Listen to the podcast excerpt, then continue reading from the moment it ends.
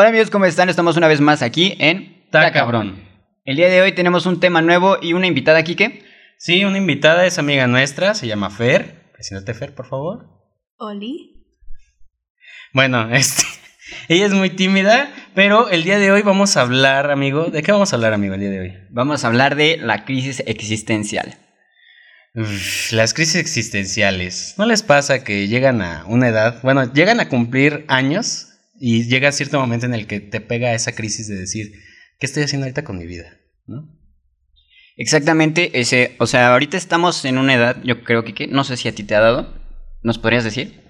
Eh, bueno, siento que más bien me va a dar, güey. O sea, ya estoy como mentalizándome a que me va a dar cuando cumpla ahorita años en este, en este año, cuando cumpla años, siento que me va a pegar ahora sí una crisis existencial muy cabrona. Ok, bueno, primero hay que empezar delimitando, no sé si nos puedes dar, Kike, para ti qué es una crisis existencial y luego después Fernanda nos va a dar su punto de vista. Para mí una crisis existencial creo que es esa parte de que dices tú, en este punto de mi vida, ¿qué estoy haciendo? Y te pones a pensarlo y es como de, en su momento, antes, cuando estaba más chiquito, era como de pensaba, ay, quiero llegar a tener esto, quiero llegar a hacer esto. Y ahorita donde estoy es como de, pues, o ya llegué a la edad en la que pensé que tendría esto, o, toda, o me falta un año o dos y es como de, güey, todavía no lo tengo. Y ni siquiera he hecho algo por querer alcanzarlo. Siento que ahí es cuando le pega a uno la crisis existencial. A ver, Fer, tú dinos. Pues sí, justo, o sea, creo también que está muy relacionado a lo que dijiste, porque creo que es cuando te empiezas a preguntar quién eres, ¿no? Te empiezas a cuestionar si eres lo que pensabas que ibas a ser o lo que quieres ser. Y entonces le pones pausa a la vida un, un momento y piensas, bueno, ¿qué he hecho o qué estoy haciendo? Y si lo que estoy haciendo realmente es lo que quiero hacer. A ver, por ejemplo, Fer, ¿a ti te ha dado una crisis existencial? O sea, primero, quiero que nos digas cuántos años tienes y si es que sí te ha dado. Eso es una información muy personal. Nada más, o sea, para, ahorita para checar más o menos eh, el nivel de las crisis por las que hemos pasado. Nada más para eso. Bueno, yo tengo 19 añitos. y no sé, yo, yo considero que sí, pero yo creo que fue, o sea, mi crisis eh, existencial más fuerte fue tal vez a los, a los 16, porque pues es, es la etapa en la que estamos en la prepa, porque fue en la prepa, y, y sí me sí, sí me sentí como muy perdida en ese momento de mi vida, porque no sabía qué estaba haciendo y si lo que estaba haciendo lo estaba haciendo por mí, o si estaba, o si el rumbo que yo estaba tomando en mi vida era lo que yo quería, o lo que querían, o lo que los demás querían de mí. Entonces sí fue como muy estresante esa crisis y de hecho también fue, incluso tuvo repercusiones a nivel salud, de pues tan mal que me sentí, pero pues al final esas cosas se superan, o bueno, uno elige superarlas. Y creo que aprendes mucho de eso. Ok, ahorita tocabas un punto muy interesante de que no sé si estoy siguiendo yo mis pasos o estoy siguiendo los pasos que me están dictando. Eh, por ejemplo, a mí me dio hace un año, cuando realmente sales de la universidad piensas que ya estás a un punto de cumplir tus metas, por así decirlo, porque te lo pintan que cuando tienes el diploma, ¿qué es lo que sigue? Conseguir trabajo, conseguir una familia, conseguir la casa, ¿no? No, no exactamente en ese orden puede ser, pero lo tienes que conseguir. ¿Qué pasa? Acabas la carrera, o en este caso yo acabé la carrera, y realmente me, llegó esa crisis donde me, me- me empecé a preguntar, ¿es, ¿era realmente lo que quería estudiar? ¿Era realmente lo que quería hacer? Y pues te das cuenta de que no. Te das cuenta que no, por ejemplo, en mi caso más bien fue como de prioridades. ¿Qué es lo que ahorita realmente me interesa a mí? Por ejemplo, no tanto de decir, ah, güey, quiero ahorita ya la casa, quiero ya buscar este, una familia. Fue como de, mm, pues no es como una prioridad ahorita, entonces me voy yendo por otras cosas, además de, digo, de llenar ciertos vacíos que yo tenía emocionalmente con ciertas cosas, y entonces como que los empiezas a llenar con cosas materiales. Entonces, para mí siento que fue como un pedacito de esa pequeña crisis. Aunque estoy leyendo aquí, amigo, te voy a decir que solamente hay una crisis única en la vida. Así existencial, una, solamente. Las demás son pequeñas, son como pequeños lapsos que te dan, así por ciertos determinados momentos. Siento que más bien depende como la intensidad o el tiempo que te dura una crisis, como para que deberías, ¿es fue mi crisis existencial o es otra cosa? Ok, pero entonces, eh, ahí también dice cómo definir cuál es la crisis existencial y cuáles son las más pequeñas, como tú, la, tú mencionas. Pues dice de que tiene diferentes intensidades para cada persona. Ah, se los voy a leer textualmente. No todos padecen la crisis existencial con la misma intensidad. En algunos casos, la crisis es muy breve y está circunscrita, pero la mayoría es prolongada y se percibe como una condena interminable. Entonces, creo que ahí depende mucho de la persona, amigo. Sí, bueno, es que si no todos somos iguales, entonces a todos nos va a pegar diferente. Pero, a ver, por ejemplo, una crisis existencial yo la pondría como ya Fernanda nos, no, nos dijo y también tú nos ayudaste a definirla, que es como cuando te preguntas, ¿qué chingados estoy haciendo? ¿No? ¿Qué estoy haciendo con mi vida? Pero es que ya me creaste más dudas al decir que solo existe una. Entonces, a ver, vamos a ponerlo así. Yo acabo de cumplir los 24. Entonces, ¿cuánto te gusta que es el promedio de vida de un hombre? El promedio de vida de un hombre, si no mal recuerdo, es de ochenta y tantos años según yo. Ahora te lo investigo, amigo. Ok, bueno, ochenta y tantos. Entonces, ¿no he llegado a la crisis existencial? ¿O a qué edad te puede llegar esa crisis? No, mira, de aquí me dice que este que no tiene una edad definida. O sea, te puede llegar en cualquier momento. Ahora sí que puede ser a los 16, puede ser a los 50, puede ser a los así. Por ejemplo, lo que dicen, lo que siempre es el caso, ¿no? La crisis de los 40. Y es decir, el, ahí, por lo general he escuchado más casos de hombres, es como de, pues, que no se sienten a gusto como tal lo que están haciendo. Sea, y creo que es más que nada por la parte de decir que se ha vuelto rutinaria su vida. Entonces ahí cuando les pega la crisis. Y entonces empiezan a buscar otras cosas, algo más que los llene, otras... Este, ahí es cuando vienen infidelidades, todo esto, por el mismo, este, por la misma crisis. A ver, Fer, te voy a preguntar, ¿tú crees que es necesaria que nos dé una crisis? ¿O puede ser algo que no, la verdad, no hay que tomarle tanta importancia? Yo creo que es muy difícil que no nos dé una crisis. O sea, aunque no quisiéramos, nos va a pegar. Yo creo que solo hay como muy pocas personas que están realmente centradas en lo que quieren y aún así pueden como pues vacilar durante el camino. Entonces, creo que es necesario en el sentido de si decides aprender de eso, porque obviamente si te da una crisis y no aprendes de eso, pues no te sirve de nada. Es como que ahí radica la diferencia entre si eres el héroe o el villano de tu vida. Entonces, creo que eso es lo importante. Como, ¿Cómo te tomas eso? ¿Qué, ¿Qué aprendes de lo que te pasa? ¿Qué aprendes de todo eso que, que te abruma, que se te cruza por la cabeza? ¿Con qué te quedas de todo eso? Ya te lo investigué, amigo. la esperanza de vida de un hombre es de 71 años. Así, así de pequeños. Y el de una mujer es de 77. A ver, ¿de los hombres cuánto? 71. Eso, o sea, es... ¿Qué te gustan? ¿Son 6 años de diferencia? Pero aún así, siento que... Digo, también depende de tu salud, cómo te... cómo te desarrolles este mentalmente para cuando la crisis te pega. Siento yo que también depende mucho eh, el cómo hayas vivido tu vida o las decisiones que hayas tomado, que es cómo te pega la crisis.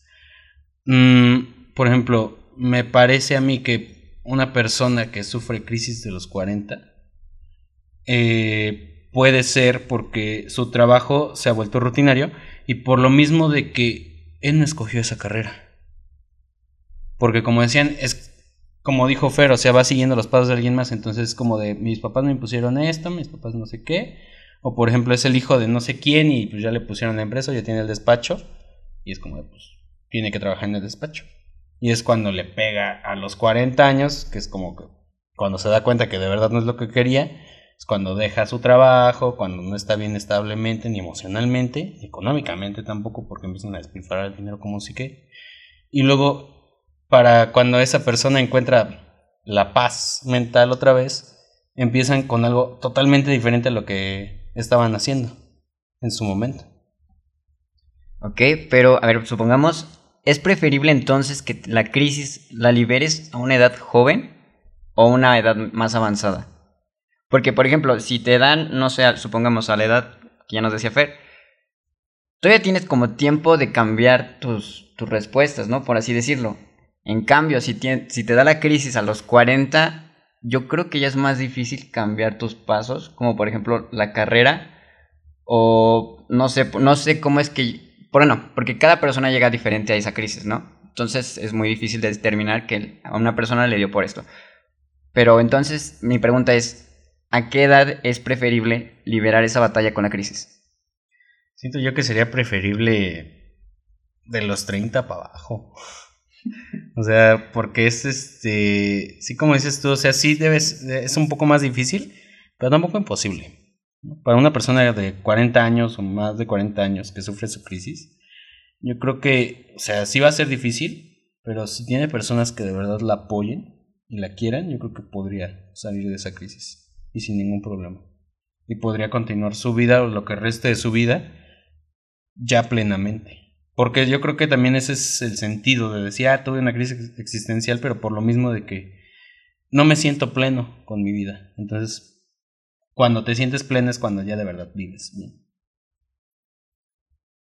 Ok, pero ahora, ¿cómo salimos de esa crisis? Porque muchas veces sí decimos de que, no, pues tienes que hablarlo. Pero vamos a ser honestos, cuando tenemos problemas yo creo que es lo más difícil es hablarlo. ¿Ver? Pues yo creo que para salir de la crisis primero te tienes que conocer a ti. O sea, yo sé que es como muy repetitivo eso que te digan de que te preguntes quién eres, pero la verdad sí es muy importante. Y no solo en el sentido de que veas, ah, no, pues yo soy tal, yo soy fulanito de tal, que estudió esto y aquello, no. O sea, que no te quedes solo con lo superficial y que veas como más quién eres en el interior. Y que revises, pues sí, todo, todo lo bueno que tienes, todo lo que vales, todos tus logros, todos tus éxitos, pero a la vez que seas consciente de todo lo malo que tienes también. O sea, que veas también todo lo malo que podrías llegar a ser, todos tus errores, todo lo cruel que podrías llegar a ser con otra persona y, y darte cuenta de que, pues sí, de no engañarte a ti mismo, de no decirte, ah, es que yo no haría eso cuando en el interior sí lo harías. Entonces creo que se tiene que ser muy sincero con uno mismo y eso es muy difícil porque no, uno nunca quiere ver lo malo que es. Entonces es importante ahí y aparte para superar la crisis yo creo que sí se necesita como a otras personas. Yo no creo que pues bajo ninguna circunstancia puedas salir de un problema tú solo. O sea, nunca vas a como lograrlo si decides hacerlo solo. Siempre hay una persona, aunque indirectamente, que nos está ayudando o que nos da un apoyo que sin eso no podríamos seguir avanzando. Mm, Qué buena respuesta. Creo que es este. Es. Como dices, es muy difícil hablar. Uno, decir las cosas.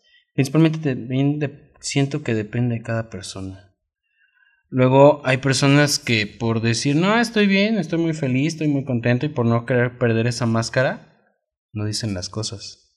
Y es cuando peor les va, o cuando peor se van a sentir esas personas. Hay otros que porque por lo mismo, o sea, yo me identifico, el decir, pues no siento que sea importante decirle a los demás cómo me siento, entonces ¿para qué lo digo? Tampoco siento que haya ahí algún problema, pero porque por lo mismo estás como, no sé, estás este, acostumbrado a que no seas el centro de atención, entonces es como, ah, pues entonces yo mismo puedo resolver mis problemas, yo mismo puedo estar aquí, yo mismo puedo resolver mi crisis. Y también hay un problema ahí, porque no siempre puedes tú solo. Ok, ahora, este, ¿ustedes creen que después de una crisis, bueno, más bien, esa crisis contenga cosas buenas? O sea, ya después de haber liberado esa batalla interna, porque es cada quien va a liberar la suya, obviamente ya como platicamos, es mejor liberarla con otras personas, claro que siempre te apoyen, pero a ver, después de esa crisis existencial, ¿realmente te preguntas a ti mismo qué es lo que haces y cambias tu perspectiva de ver la vida o tu perspectiva de hacer las cosas? ¿O realmente sigues, ok, me estoy preguntando, pero pues ya, ya la liberé y sigo igual? A ver, Fer, platícanos. Yo, yo creo que depende de cada quien. O sea, es lo que te digo. Depende de cómo se tomen las cosas cada quien. Porque, digamos, si ya te diste cuenta, también puedes hacerlo, o sea, puedes tomarlo de la peor manera que es seguir haciendo las cosas y justificarte diciendo es que yo soy así. O es que yo hago esto porque así me pasó. O es que yo hago esto porque, pues la verdad, no quiero estar aquí y por eso hago las cosas mal. Entonces, creo que esa es la peor manera de abordarlo, dándote cuenta de quién eres y de, y de la crisis que acabas de tener. O sea, es como el peor camino que puedes tomar. Ya después, si decides más bien como saber, bueno, la verdad es que soy esta persona, estoy haciendo esto, no estoy feliz con eso que, que descubrí de mí, no estoy feliz con eso que descubrí que estoy haciendo, pero voy a trabajar en eso. Y obviamente no es tan fácil como de pronto ya ser feliz siempre y de pronto ya arreglar todos tus problemas. Porque sí, como dijeron, o sea, hay mini crisis, por así decirlo, a lo largo de la vida, que te siguen haciéndote cuestionar qué estás haciendo. Pero, pues es que de eso se trata. No, no hay un camino fácil. Entonces, más bien es el camino de, de ser lo correcto, de no justificarte, de no hacer cosas malas que parezcan buenas, de no hacer cosas que, pues sí, o sea, hagas pensar a las personas que están bien cuando no están bien, cuando tú sabes que no están bien, pero te engañas a ti mismo y engañas a los demás.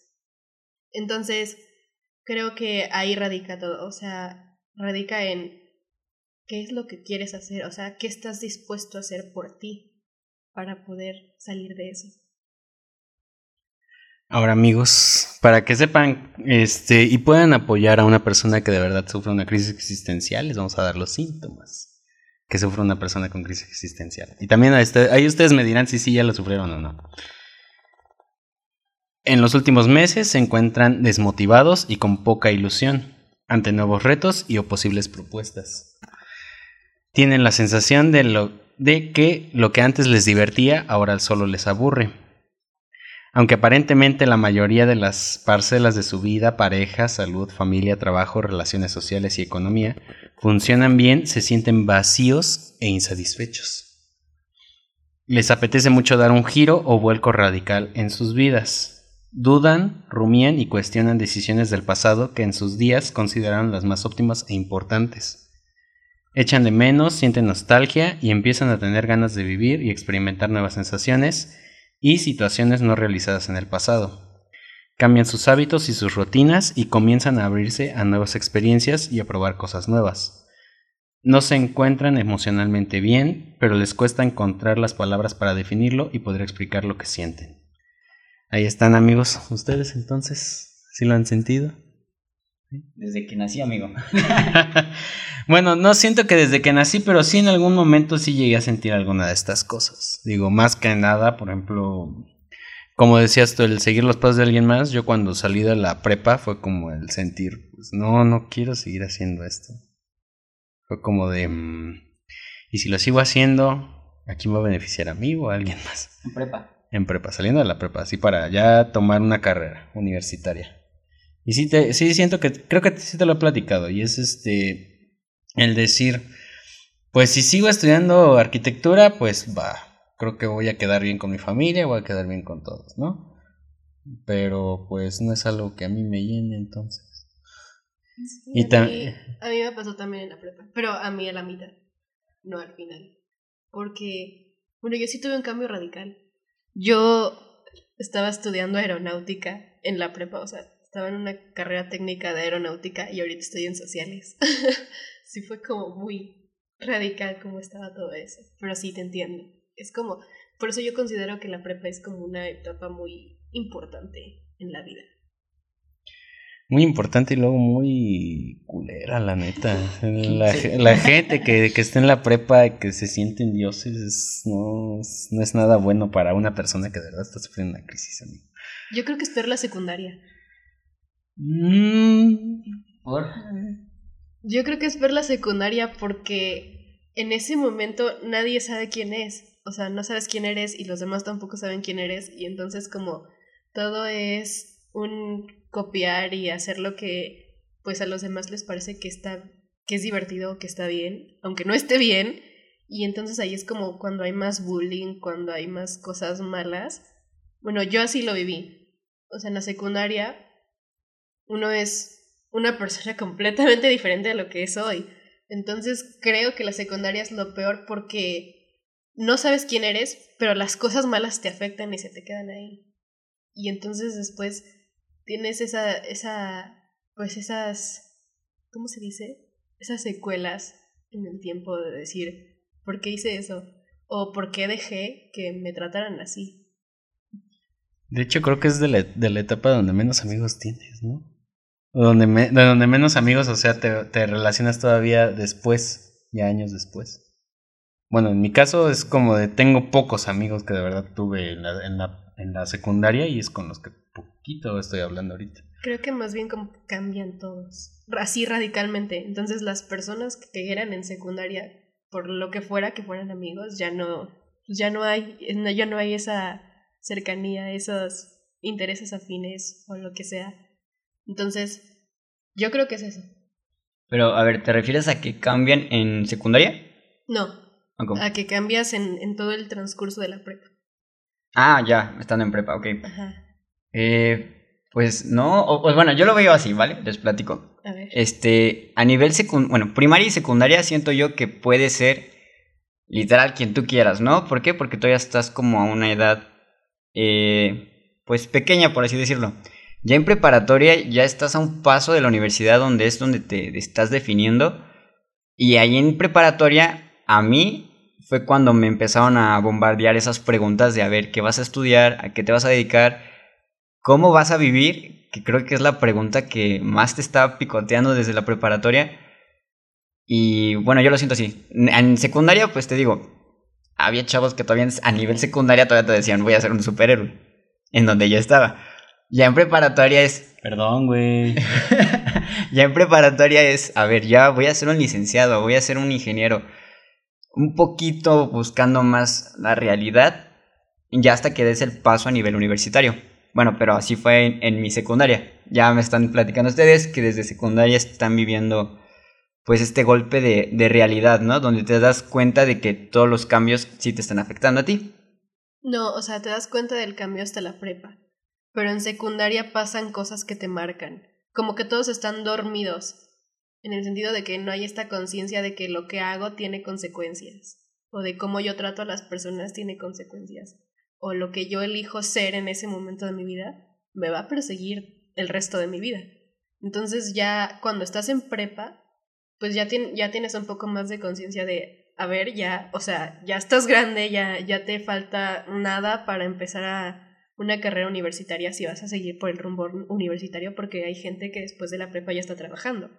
Entonces, yo creo que ahí es cuando te llega como primero el, primer golpe de realidad de decir, bueno, ¿quién soy? Y entonces regresas a ese momento de secundaria, regresas a lo que vienes arrastrando y te das cuenta de todo lo que de que todo lo que hiciste, de que todo lo que dijiste, de que todo lo que te hicieron también tiene una repercusión y tú dices, pues qué mal estaba o qué equivocado estábamos todos.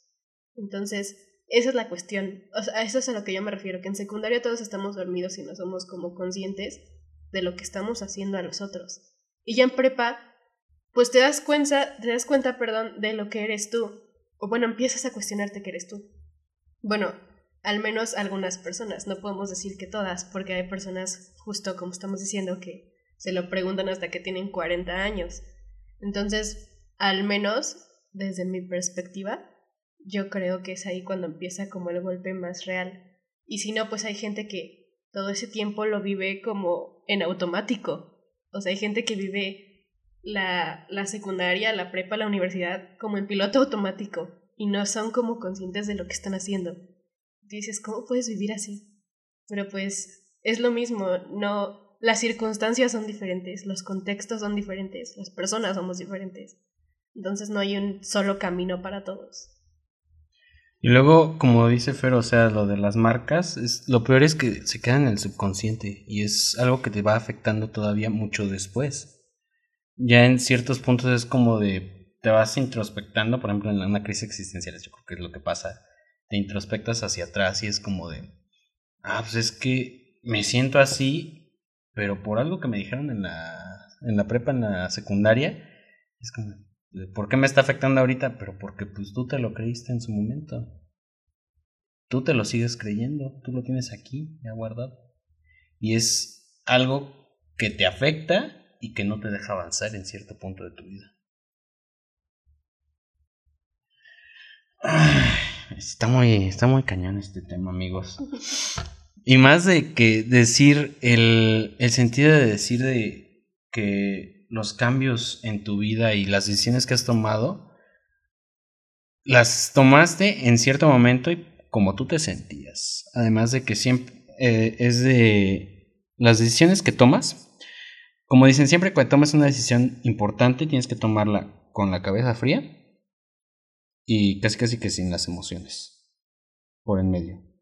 Porque después de eso, cuando una crisis existencial llega es cuando dices tú, es que ¿por qué tomé esta decisión?